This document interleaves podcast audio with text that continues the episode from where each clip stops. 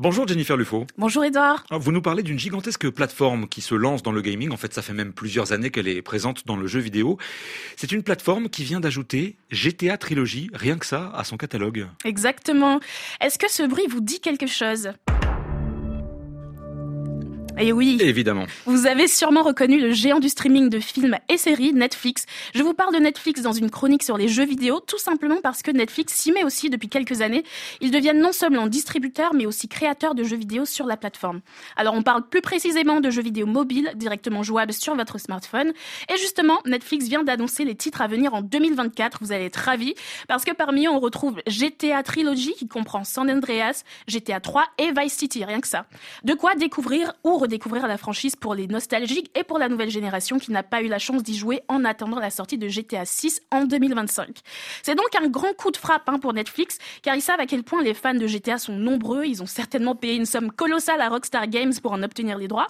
Et parmi les autres titres qui arrivent, il y a des versions jeux vidéo de séries Netflix qui ont cartonné, dont euh, ça vous parlera peut-être Stranger Things, le jeu, euh, Queen's Gambit ou encore Too Hot to Handle, la télé-réalité sur le dating. D'accord Jennifer, mais pourquoi est-ce qu'une plateforme comme Netflix se lance dans le jeu vidéo et surtout, est-ce que c'est bien rentable pour eux? C'est une bonne question. Donc moi, j'ai fait quelques recherches et j'ai identifié plusieurs raisons. Alors la première, c'est qu'ils veulent se diversifier en dehors du streaming, d'autant plus qu'ils ont de la compétition maintenant avec Disney+, Amazon Prime et autres.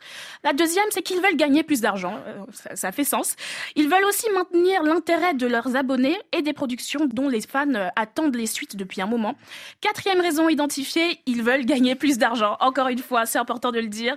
Cinquième raison, ils veulent proposer du média interactif qu'ils ont déjà testé auparavant sur des séries comme Black Mirror, Bandersnatch, où le spectateur pouvait choisir l'issue de l'histoire. D'ailleurs, je conseille absolument cette série.